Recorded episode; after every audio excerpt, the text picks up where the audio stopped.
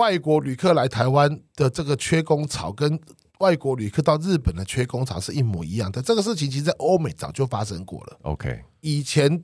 欧美都已经演过给你看了，我们现在台湾跟日本的政府应该要看得懂人家演过的戏，我们应该要把它演好。但是呢，很显然我们政府还没有准备好。为什么？因为这个缺工的问题，如果不解决的话，我们的服务量呢就跟不上。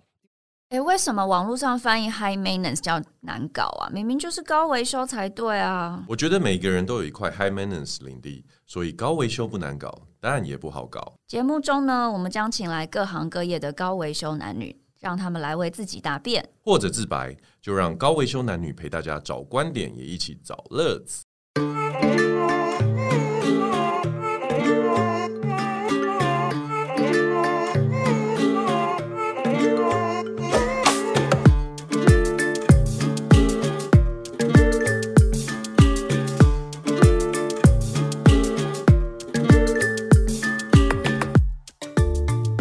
Hello，大家好，这里是高维修男女，我是 Jason。哇，今天很特别哦，你知道各位都知道，我们疫情啊导致国门已经关门了将近三年，我本人也三年没有出国了。那你们呢？有多久没有出国？还是最近你已经在国外，然后正在收听我们的节目？那不久前呢，我们台湾的国门开始松绑了哈，十月十三号已经开始不需要居家隔离，所以我身边真的有蛮多的朋友都已经往外冲了。回来只要七天的自主健康防疫，这样让很多的人呢，其实真的都已经着手在规划要去海外旅游的这个行程。那我们今天很荣幸呢，也邀请到魔金 Domo 集团董事长李奇月来跟大家聊聊疫情后的旅游状况。李博士，Hello，Hello，先生好，Hello，各位观众、听众朋友，大家好。博士来跟我们稍微介绍一下你自己，好不好？啊，我是李奇月，那我在。盗墓集团，然后我们公司是有旅行社、有旅馆、有民宿、有咖啡店、有露营车。那我们的股票代号七六二二，谢谢。啊，对我刚刚转过看那个名片后面还有股票代号，我觉得哇，这个集团真的是不简单。不过我凡事都有一个开始，那我们很好奇，当时是怎么踏入这个旅游业？我相信这个问题呢，一定很多人问过你。那简单帮我们介绍一下啊，我是十八岁开始，我的第一份打工的工作就在旅行社带国中小。幼稚园的毕业旅行校外教学，已经是旅行社了吗？还是救国团、啊？就是、我救国团先去当志工，带假期服务，然后带一些践行队。然后之后呢，学长就把我拉去说，不然你来带这个毕业旅行。是，我就这样子就踏进带毕业旅行这条路。那之后呢，开始慢慢的从带国内旅行的领团人员，一路退伍之后呢，又带国外的旅行团，带台湾人出国。然后之后又开始呢，带一些欧非纽澳美的长线的旅行团，然后之后就创业，创业完之后也接触到了外国人是来台的市场，对，然后慢慢的再从旅行业发展到旅馆、民宿这些的行业去。了解了解，我看资料，博士这边是一九。七二年左右，啊、对，对对，所以你从事这个已经哇，有没有四十年了？没有那么老，我大概差不多三十年的，三十年。那其实我每次都会很想要问来宾，就是如果他在某一个领域里面深耕很久啊，为什么会对于从事旅游相关是这么充满热情，然后三十年不变？啊，其实我非常喜欢，就是在每个旅行团结束后，旅客。那看着你跟你说谢谢，他们玩得很开心，这时候你获得成就感是很立即、很直接的。因为我觉得说，不管我们今天带的是什么团，他可能把他累积了一年的年假，把他的蜜月，把他的家族旅游，或是把他的毕业旅行，把他的公司的一些活动交给了你，那你带领着他们，他们就应该要获得一个很美好的假期。这个美好假期可以是他一个很好的回忆。那我所以说，我喜欢这样子的成就感的获得。那我所以说，我一开始其实我就是家里穷，所以呢没有钱到处去旅行。所以我在当兵前呢，带国内的旅行团，就台澎金马也都走了是一圈。那后来退伍之后，开始带团出国之后呢，也因为带团的关系，去到了差不多七八十个国家。哇！那也存了点钱创业。所以我觉得说啊，因为。啊，我又不是女生可以当空姐，长得不帅不能当空少，那就当导游，至少也可以不用花钱，我可以环游世界。所以我三十岁的时候就已经完成我人生的梦想，环游世界。是我有在其他的你的采访跟报道里面看到，三十岁之前就环游世界这一件事情啊，其实真的很想问呢、就是说，在你三十岁之前就已经去过这么多国家，最让你印象深刻，应该有一些地方或者是事情吧？其实我。到很多地方，我都会觉得说，只要没有去过的地方，我都会很想去看一看当地。当然，我有很多地方留下很深刻的印象，因为它可能跟我们平常在台湾生活差非常多。比如说，我第一次在坐那个卧铺火车是西伯利亚大铁路，哇，那我很想去那一个坐坐三天的那个西伯利亚的那个大铁路，我觉得非常浩瀚的那个西伯利亚大荒原，都觉得那种非常苍凉的景色。是从什么哪边出发？哦，就从那个莫斯科到那个叶尔库斯克，那个就直接这样子。所以说你就觉得说，哇，那段路真的太棒了。然后我也第一次看到那个极光。我也觉得说哇，非常的开心。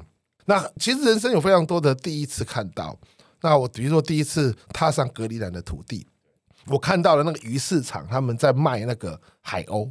海鸥，你就觉得哇，卖海鸥很可怕，对不对？一一排一排海鸥跟鸡一样卖一排，是食用，就是吃的，真的。因为他们那个印纽特人，就是我们常讲爱斯基摩，就是印印纽印纽特人呢，他们。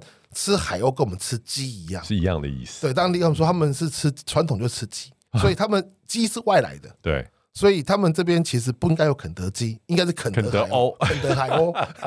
对，那个就是劲辣海鸥，海头腿堡。你下个听到就不舒服。那你有吃吗？吃。哎，我跟你讲，隔壁更摊那一摊更可怕，隔壁那滩是海豹摊。哇塞！我跟你讲，你不要哇塞，海豹。是多么可爱动物，怎么可以吃海豹？太野蛮，对不对？告诉你，他会问你，你吃不吃猪肉？我吃猪肉啊！我跟你讲，你们太野蛮了。猪这么可爱，三只小猪的故事难道没看过吗？对不对？猪这么可爱，怎么可以吃它呢？的确，海豹全身都可以吃。海豹的肉可以吃，骨头可以做器皿，然后呢，海豹的皮可以做皮革，可以做手套，海豹的毛可以做毛刷，海豹边卖台湾人，台湾人爱假豹，超爱的，对，所以整只海豹都是宝，他们吃海豹跟我们吃猪肉一样，对，所以他会觉得说，你吃猪肉你野蛮，我吃海豹我高尚，对，你怎么可以吃猪？对每个人的那种生活习惯不同，不同种族、不同国家都缘分那你不同。你去了很多地方，就会发现哇，原来十里不同风，百里不同俗。你就会觉得说，人生其实应该要增广这些阅历呢。就觉得说，哇，人生其实这样子是很丰富的。是，那其实去过这么多地方，我相信博士这里应该有经过我。对你的研究感觉起来，你还是日本这个国家最常去，是不是？啊，日本是因为我在那边有事业体，在那边有连锁的旅馆，然后民宿，那所以呃变成就要常跑。那因为我也有那边的就是呃投资签的身份，所以在那边就是有要去常常去洽工，了解。所以当然日本。就去的次数会比较多，多，对，因为我就这边有个问题，就是说，因为当我们国门解封之后啊，其实以台湾人来说，规划旅游呢，我们想要知道说，以你们旅行社专业角度来说，询问度最高的国家是什么？不过我自己在猜，应该就是日本吧。其实日本应该这样讲哈，嗯，我们来看二零一九年的数字。二零一九年，台湾人出国的旅行人次是一千七百万人次，去日本的人数是四百八十九万，将近五百万，也就是台湾人呢，差不多将近四个人出国，一个人去日本，是四分之一。对，所以说台湾人去日本是最多的，第二名是中国大陆，第三名是韩国。哦，二零一九的数，对，二零一九的数字。那二零一九的数字呢？日本人来台湾呢？差不多有一百八十几万，将近快两百万，那也是外国旅客来台湾最多的，所以台日之间的互访人数呢，本来就是最多，所以呢，我们现在纵使我们国门开了之后，我们去日本人数还是一样最多，所以这是第一个很正常。第二个，日本十月十一号开国门，我们十月十四号开国门，两边也是差不多时间开，应该都是有点巧好的感觉吧？呃。其实大家是会大概会知道说我们的时间段呐，那台日本来就沟通就是比较畅旺的，对，所以呢，其实我们很多的航空公司把日本线的这个航空线呢，都已经变成它的黄金线。很多做台湾人出国的旅行社，日本线也是它的黄金线，因为两边互访的人数都是最多的。对，因为日本人出国第一名是夏威夷，那第二名大概就是台湾或韩国。哦，第一名是夏威夷，对日本来说是夏威夷。第一名是夏威夷，日本人的梦想中的度假圣堂天堂，第一名是夏威夷。哦。那回到这个问题来讲，所以日本是冠军这件事情毋庸置疑。那有没有看到疫情前跟疫情后哪一些国家有此消彼长的一个迹象呢？呃，疫情前后来讲的话，第一个，我们对于日本的偏好没有太多的改变。那疫情到现在为止，其实中国大陆。因为受到这个，他们还是在清零政策的影响，所以中国大陆的市场还是几乎等于是没有，除了台商必须要回去工作之外。那再来就是我们的日本、韩国这两条线，大家变得比较很很旺。那东南亚的部分要分国家，OK，因为像哦泰国、新加坡他们开放，所以很容易去。像越南到现在还是也还是很难办。我有个朋友，他为了要去。越南办点事，他要办一个越南签证，竟然花了一万多块办签证，所以说越南还是很不便利。但是得说要看他的签证政策，目前的话，大概东南亚就是新加坡跟泰国，嗯，它是最开放的。所以现在的偏好很简单，就看那个国家它的签证、它的隔离政策是开放的、亲善的，就是你甚至于像到欧洲、英国啦、欧洲什么的。现在几乎都不管了，你去那边当感冒了，对，你也没有任何，你打不打疫苗，他根本无所谓。那所以这个每一个国家状况会不同，所以欧洲反而这一波很多人往那边去，因为他们老早就已经跟病毒共存了。对，没错。然后因为开始要规划旅程了，第一个最重要大家关心的当然就是机票问题嘛。那疫情之后感觉起来有几波的这个关于机票的那个涨跌啊，那现在。基本上大致看起来都会比之前还要贵啊。那买机票应该怎么买这件事情，大家也都很关心。像我在那个博士来之前，我跟小编在聊天，他因为之后要要去澳洲买机票，也是比价比了很久。那博士，请给我们一个直接的答案，到底怎么样买机票比较划算？呃，现在的这个机票呢，要看第一个哈，当然你去看说哇，之前用那个廉价航空推那个时候八十八块的。然后一千零十块的这些你要买得到，就跟你刮到乐透很像，真的很难。因为那是去抢票的，那个只做一个行销的一个噱头。其实很多的机票确实它的票价都比以前贵，原因很简单，大家不要忘记了，我们的疫情指挥中心现在给我们一个礼拜还是十五万人次的一个限制哦，入境就是台湾的那个入境人次还是十五万是。那这十五万什么概念呢？呃，我们在疫情前，台湾人出国跟外国人来台加起来，大概差不多不到三千万，平均一个礼拜就是六十万。那现在是一个礼拜十五万，也就是现在我们可容许的那个运量，也只有在一开放的那个份额，也只有在疫情前的百分之二十五。在这百分之二十五的情况之下，等于说的整在供给面上面跟需求面是一个。不平衡的情况是，那所以说呢，呃，因为有这样子的限额，所以呢，当需求量大，但是供给量不够的时候，价格是肯定会上扬。不是说航空公司或旅行社这时候硬要涨涨你价，不是，是因为供需的原因。啊，我我像我们这种一般的民众，真的就是以为这个时候趁火打劫的感觉。也也是因为是呃供需的失衡。那一个礼拜十五万，当然未来会不会增加？会，但是要看我们疫情指挥中心。的第一点，第二点呢，就是机票来讲话，你会它是用浮动票价制的。那你在要在这样的情况下，你怎么样找到比较划算的机票呢？其实你要去看，第一个，如果你能够在那种促销的时候你去抢到，那是你幸运。嗯，那但是一般抢不到，所以呢，你要去看说。我们是不是可以去找到旅行社有一种叫做包机行程？哦，对，对，对，旅行社的包机呢是旅行社包销包段的，包销包段的呢，它的那个供应的价格就会稳定，它也不会浮动。对，所以它的那个成本也比较好计算。包机行程要怎么找啊？包机行程要找到这些大型的旅行社，他们大部分都会有一些包机行程，他们会包装成自己的旅行团跟自己搭配的自由行。所以说，这个要找一些那种比较大家的旅行社，他们应该会有这样子的行程会出来，就是机加酒的或者是旅行团的。那如果说是那种你跟航空公司的网站直接买，或是订票网直接买的，那就是浮动费率。浮动费率那就是你要去挑那种尽量不要挑那种大的节假日，你就挑周间，不要挑假日，那你的价格相对就会比较低，或者是那种比较红眼航班这种价格也会比较低。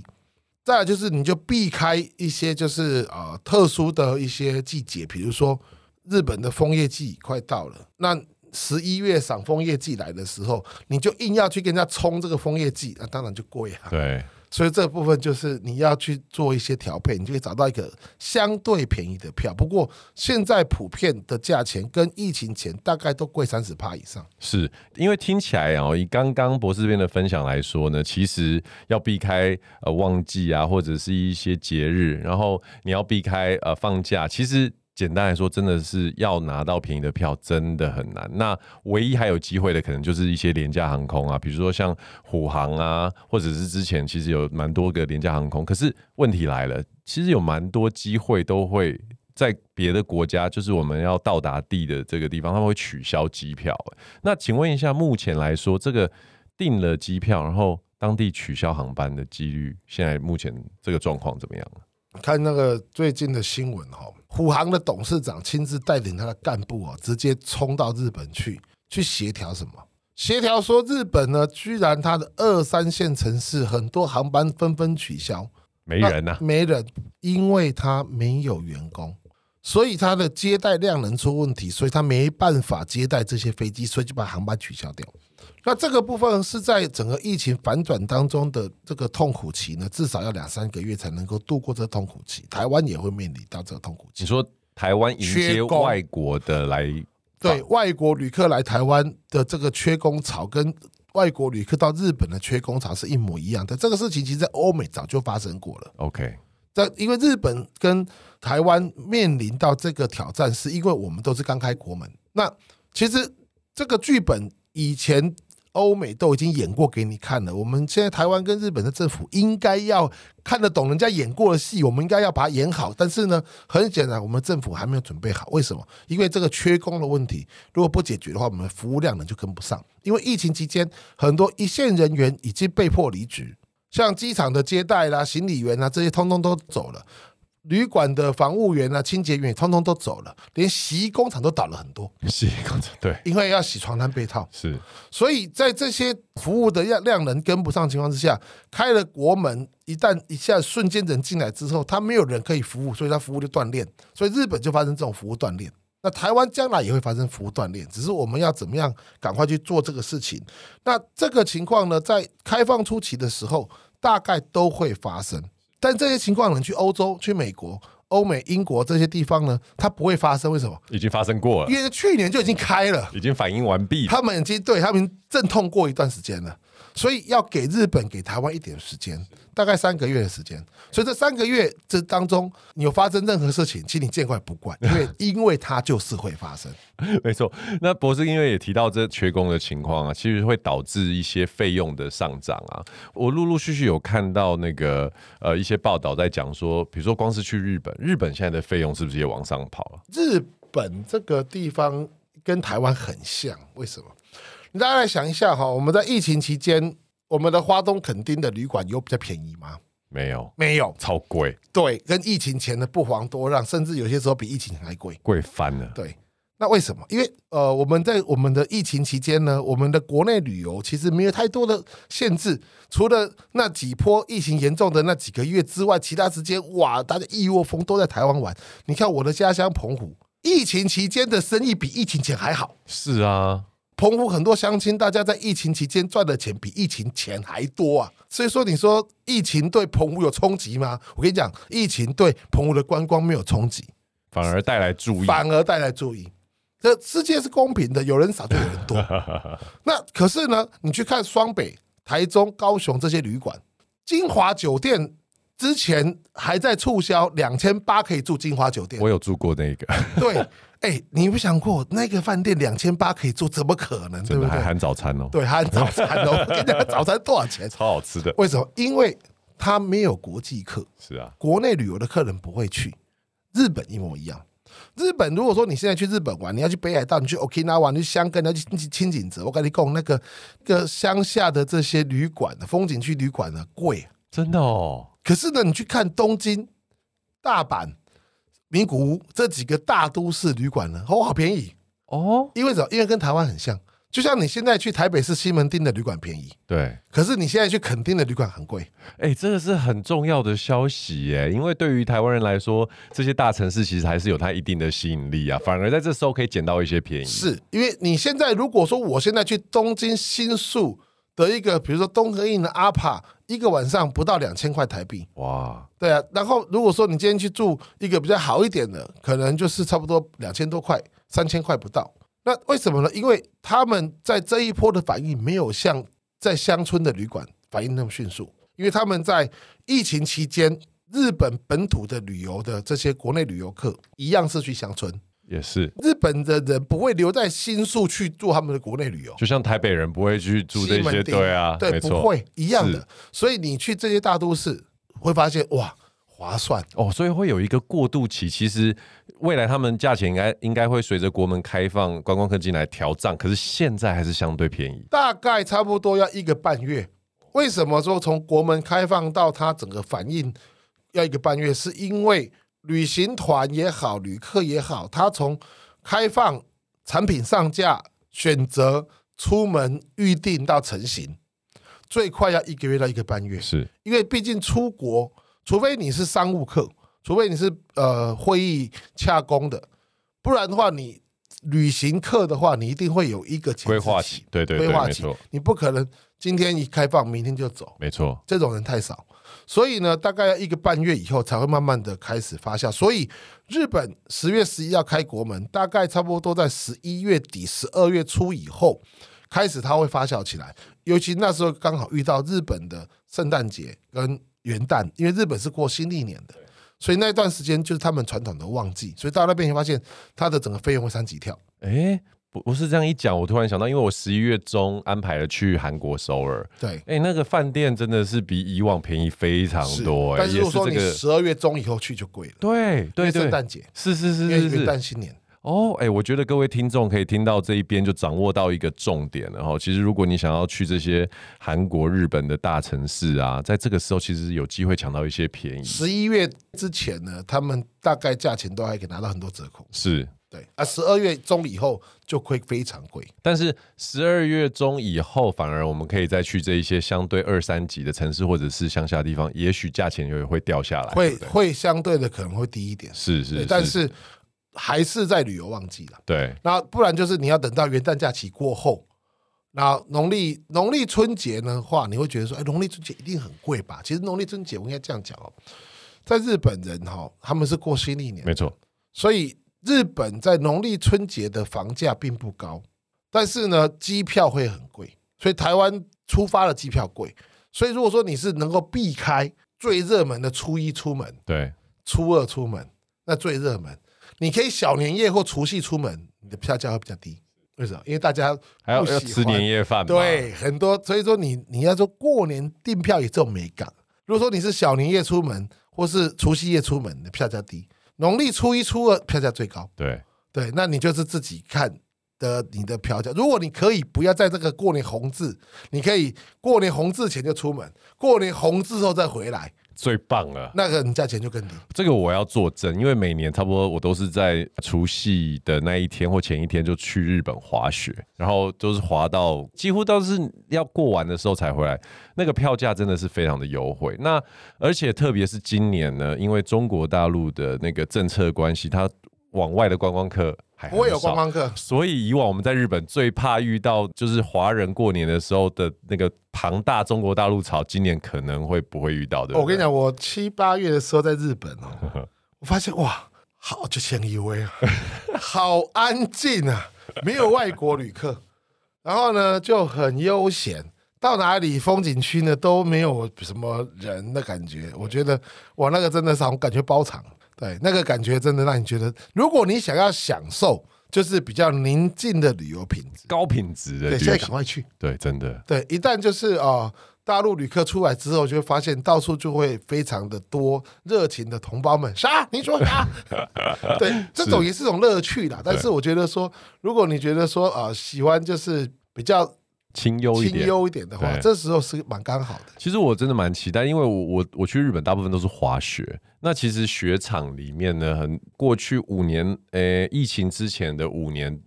中国大陆的旅客非常的多，滑雪团太多了，太多了。尤其像像北海道尼西口那边、二世谷那边，几乎通通都是大陆滑雪团。没错，而且甚至大陆人也买下很多尼西口的滑雪室的那个饭店，滑雪的一些保养所啦、滑雪饭店，他们都买下来。所以我已经有一点遗忘了，没有跟满满的大陆人一起滑雪的 这个时光。现在这时候来刚好，所以蛮期待今年的。对，那刚刚提到就是说，博士说你说七八月已经去过一次。日本了嘛？那我们其实，在全世界各地都有发现到，因为疫情的关系，很多所谓的景点啊、名店，要不就是先暂时停止营业，或者是倒闭。那这个在规划上面来说的话，我们现在在疫情后重新规划来讲，你有没有什么小 mega 可以可以让我们参考一下？哦，对，大家很多人哦出去玩哦，如果说你除非你是跟团。如果是自由行的话，你一定会去上去看着部落格、看攻略。对啊，请大家看新的，对，至少看二零二一以后的。二一以后的，为什么呢？因为有很多店呢，因为疫情它倒了，它收了，它不做了。我举最有名的例子，大家去大阪哈，大阪那个新斋桥那个道顿崛那边，对，除了那个跑跑的那个跑跑人、跑跑人之外，另外一个就是它有个有名的百年河豚店。那河豚店呢，就是它的店照就是一个大大大只的河豚，很多人在那边拍照。那个店呢，很遗憾的，它在疫情期间它结束营业啊，真的、啊，好想我吃。对，所以说你再也找不到那个地标，曾经的地标了。它是结束营业，不是暂停，就就不做了，不做了。对，百年老店就不做了，收了。对，像这种的很多，像那个我们大家去台场，怎么大江户温泉物语玩那个温泉博物馆。没了，收了。台场的摩天轮收了，也没了。你说摩天轮收的意思，它它拆掉了，拆掉了。哈，所以你就知道说这个疫情改变了多少事情。哇塞，那那个台场没什么值得去的，不会不会还有别的新东西出来。所以我意思是说，当你会发现说，怎么我以前去过的地方，现在怎么都不一样了。真的，像呃台场还有一个那个丰田汽车的一个博物馆，对啊，也没了。啊，对，所以很多地方跟以前不一样了。那你要去看的那个部落格攻略，请你看新的，好，那看新一点的，那可能问一下，不然到时候你发现哦，我满满的期待想要去看一下，结果呢，哈，奈博啊，人去楼空，人去楼空，怎么不见了？那就店不见了，对啊，已经不一样了。就是所以说这个部分，当然你说一些自然风景的那个地方不会变，但是很多的商店在改变。那再来呢，就是你在旅行的过程当中，可能它有些规定跟以前不一样了。比如说，像我们以前去日本的时候，它的消费税可能还是八趴，现在去已经变十趴了。所以说，它的那个呃，整个消费指数各方面也也变化了。那这个当然就是你必须要去看你每一个不同的一些。资料对，那如果是跟着旅行团，当然旅行团会去安排了。是，那如果说是自己去的话，你就可能要稍微有，还是要做点功课。说到这个消费税变成十趴的话，退税的话也是全退吗？还是哦，退税的规定还是一样是退十趴，但是退税的柜台跟以前也是会有一些问题。是以前呢，日本有非常多的一些店家有请会中文的。服务人员来帮你做退税柜台，是的，因为疫情的关系，有很多的这些啊专门做观光客的店呢，他们也没办法继续养这么多的人，是，所以人事也都精简。那精简到呢，还是以服务日本本土为主。那现在慢慢观光客回来之后呢，开始也用了一些日本的一些本土的来做一些服务，可是他们呢不会中文，他们也不会英文。所以才会有那个非常有名的那个网红博主，他他就直接说了，去去日本没有会英文没有用，因为他们不会讲英文。真的，好，所以说，但是以前我们去日本的时候，你很多店他们是会有中文的店员在服务你。对啊，但现在也都不会有了。是，所以那你在退税当然是可以退，只是说你还是要退十趴，只是说你在整个在排队过程当中，你会发现怎么跟以前一样，呃，可以退，可是他们这店员的服务没法。跟以前一样那么的的顺畅，可能时间要拉长，要大概也要几个月的时间。为什么？因为 Working Holiday 的 Visa 日本取消了，到现在没有。哦，真的哦。对，所以很多以前一些包括台湾的，包括留学生啊，中国大陆，对，中国大陆他们会去日本，Working Holiday，他们会到那边去，他们可以打工度假去壮游的。这些这些人不见的时候，这一批的服务人员不见，你发现哎，好像跟以前真的差很多。哎，其实我已经很多年没有跟着旅行团出游了。不过刚刚听博士这样一讲，我突然觉得。有一些地方，或者甚至现在以前我们去过的这些地方啊，在疫情之后，反倒是在这个时期跟着旅行团是一个好像蛮划算的一个选项，对不对？其实，在这个时间点，我在这个开放的初期哈，能够跟团还是尽量跟团的。大家不要以为就是开放了国门，这个疫情就是把它没事。其实疫情还在乱窜。嗯哼，台湾每天还有几万人在确诊，只是说变轻症。那国外也是一样。所以说呢，你在出去的时候染疫的风险会比较高。你也不要以为说，没就我已经得过一次了。我跟你讲，我好多朋友得第二次了，啊，他已经那个朋友重复确诊了很多啊。那在国外，如果说你确诊的话，其实还蛮麻烦的。那怎么说？你看医生，你语言不通，然后呢，你看医生，你要。相关的一些表格填写，医生问你相关的病况，你要拿药，然后你还要因为你在国外确诊了，你还是必须在当地治疗吧？至少你要到你阳转阴之后，你才回才办法回来嘛。嗯，那如果中重症的话，你更麻烦，尤其是国外的医药费非常贵，还有就是你一旦确诊之后，你有可能会在国外就是要滞留。因为总不能都已经生病发烧，然后还要去搭飞机再再冲回台湾，我觉得这样子也不是很好的一个情况。但是这个医药费用会很贵，然后后续的滞留费用会很麻烦，然后你在那边看医生相关的这个呃手续，相对的也是一个困扰。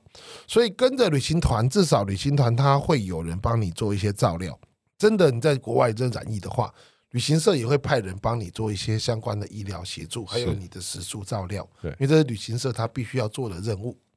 所以在这个初期，其实我觉得跟团不见得是一个坏的事情。是，那当然，你说你说去的地方你已经是熟门熟路，当地一堆朋友，那当然可以自己可以去 handle 这些事情是很好。那如果说去的地方是你比较不熟悉的地方的话，我觉得也可以考虑在这个开放初期跟着旅行社，其实不会花的比较多钱。是。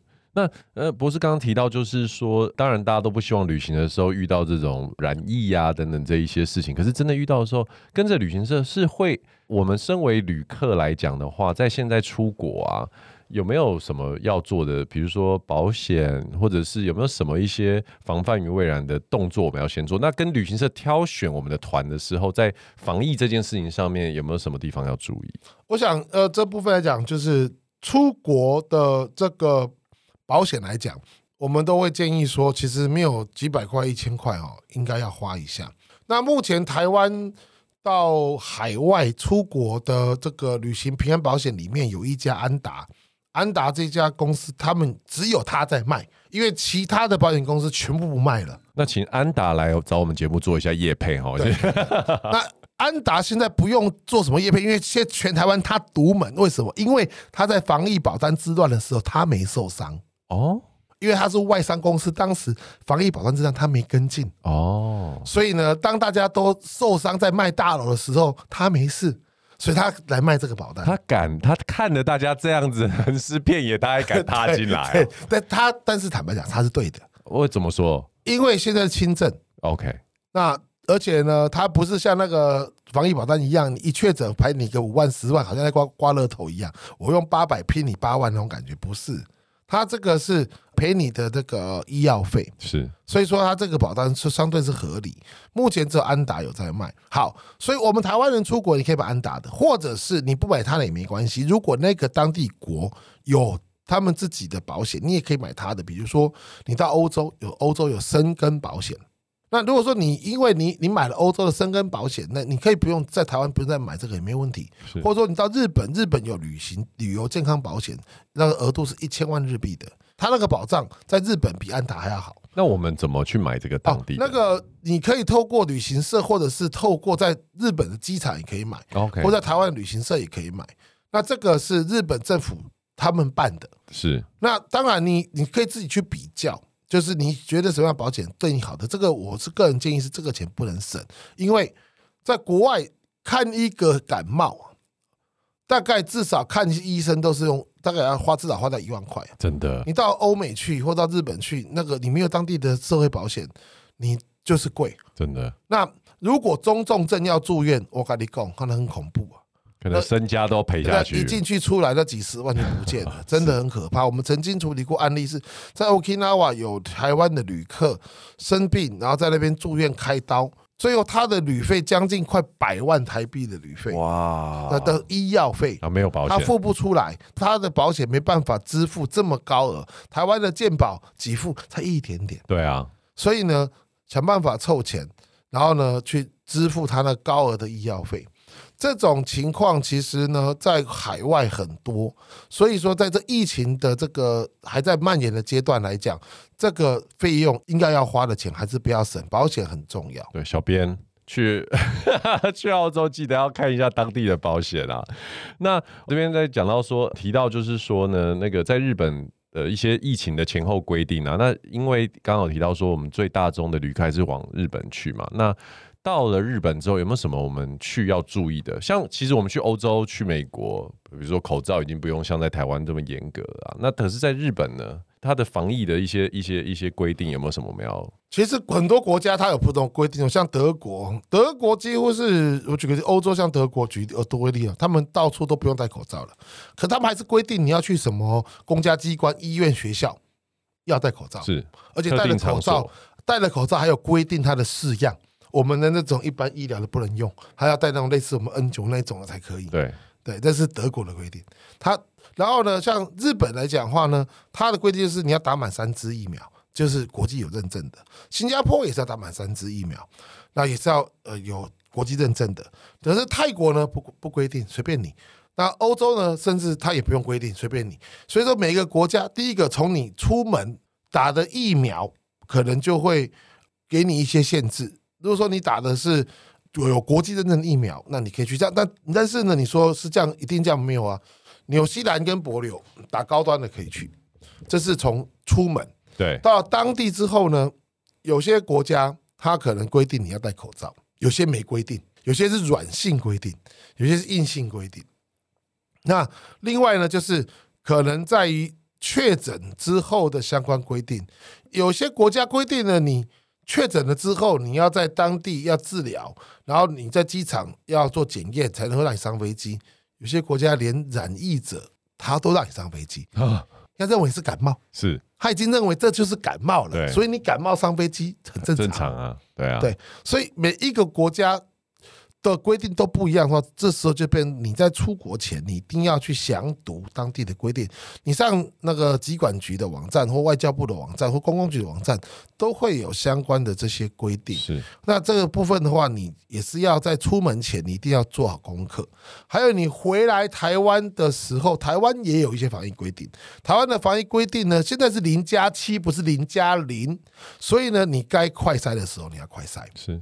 因为因为机场你一下来之后，政府给你四级快筛，你第一天就要快筛，快筛没问题才可以去做大众工具，不是说你拿了回来台湾之后拿包包就马上去坐电车，不是，你要先快筛，快筛阴有了之后才能去坐电车。这边有没有一些例子是有有没有旅客回来乌龙被罚还是干嘛？目前还没有，但是我可以告诉你有很多的规定呢。我讲我去日本的例子好了，我记得我七八月的时候我去日本，那时候还要做 PCR。我去之前，我做了 PCR，PCR 完之后进了海关，海关他看我 PCR，看哎、我有 PCR 阴性没问题，他就给我一张宣导单，跟我说呢，我们的你入境日本呢十四天以内你要注意哦，不要去人多的地方。第二条不能坐电车哦，我告诉你，跟我同飞机的日本人。我们一下出了机场，拿了包包之后，第一站坐电车，那我就坐电车，对不对？你不是只有我，连日本人也是啊。是啊，有很多规定，他是讲，他是希望你发挥好的国民素质。对，他不好抓，对他也没有办法投入这么大的资源去像中国大陆这样干，对，不可能。对，但是呢，这些都是怎么样？是希望我们大家能够自我管理好，因为这些规定真的很多都是自我管理条款了。你说啊，快筛阴才能够搭大众工具，那你说会不会有些有一些人，就还有另外另外例子，我举个例子，说在国外染疫的话呢，在国外必须待满七天才能回台湾。对，那我举例好了，如果我现在在德国染，又在英国染疫，我发现糟糕，我有症状了，我快筛我阳性了，我是要选择我在伦敦住满七天，还是干脆我那个感冒要退烧要赶快吞一吞，赶快跳飞机赶坐飞机赶快回台湾？为什么？伦敦七天多贵，你知道吗？对啊，那个旅馆吃住那个是天价，很贵耶。是是是。我回台湾，在台湾，纵使在台湾机场被验出是阳性，我去住检疫所还不用钱。对，所以这个还是要看每个人的、那个。会不会有这种不守公德心的人？对，我严重怀疑会有这种没公德心的人。但是呢，这种好不好去防范很难呐。这种你只能够说是宣导啦。因为什么？因为在英国，你真的染疫要搭飞机，他还是让你搭，人家根本不管的。出发地他其实没在挡就很难的。对，出发地不挡，你说台湾你要把它阻绝在国门之外，这很困难的，不可能的事。对，所以我们要习惯，既然走到了与病毒共存，那这部分就是靠大家勤洗手、戴口罩。没错，大家的公德心。那博士，这个在节目的尾声呢，不知道你这边有没有什么想要提醒？最近已经回围三年没有出国的旅客们，他们现在要出国，你有没有什么要提醒他们？我觉得。大家有一个想要出去的那个心哦，这个我都能够理解。但是呢，请大家在这个时间出去之前，一定要比疫情前呢多做更多的功课。怎么功课呢？第一个，你就是你当地的防疫规定，还有你当地搭机的规定、检疫的规定，这个跟以前都不一样。买好保险之外呢，你所有的行程。你都要有临时被取消的心理准备，因为疫情不知道什么时候会再上来。是日本这次开国门第五次了，对，韩国开国门关国门三次了，美国开开关关也很多次，所以都会因为当地的疫情，它有时候可能会突然紧缩政策，有些时候会开放，所以那是瞬息万变的变动式的。那再来就是呢，你难得出去一趟，机票也贵，所以呢，最好是能够多待几天，多待几天，因为可以平摊你的旅行成本。那还有就是尽量去郊外、山上、海边啊、也不要留在那个太多人拥挤的地方，因为这个毕竟还是有个风险系数的问题。对，那再来就是呢，就是用一些比较小的交通工具，比如说。自己家家里面几个人租一台小包车，对啊，这种就比较不会跟这么多人混在一起。哦，这个很重要。对，像这种小包车的旅行也会比较比较热门。是，那这些都是你可以去做相关不一样的规划，那你就可以玩的比较安心。哇，我觉得博士这边果然是在旅游业打滚三十多年的专家，讲出来的真的句句是重点。那我这边还要再提一个，我自己 想要提醒我们听众，就是。你的护照要过期了吗？三年之后，很多人都忘记自己护照到期时间什么时候。我自己本人就在半年就要过期，说要赶快再去重办我的护照。所以把你们的护照找出来翻一翻，不要到上飞机前才发现找不到护照，或者是即将过期这样子。好，我们今天很高兴邀请李博士来到我们的节目。那我们希望下次呢还有机会再请博士来跟我们分享关于旅游啊，还有甚至其实博士这边有涵盖很多就是不同的产业。下次也可以来聊聊房地产哈。好，没问题。好，谢谢博士啊。我们这边是高维修男女，我们下次见喽，拜拜。谢谢，拜拜，拜拜。喜欢这集的高维修男女吗？记得给我们五星评价，并且留言哦，或是私讯给我们，告诉我们想听谁来跟我们聊天。我们的 IG 就在节目的介绍页。高维修男女，每周二准时开聊哦。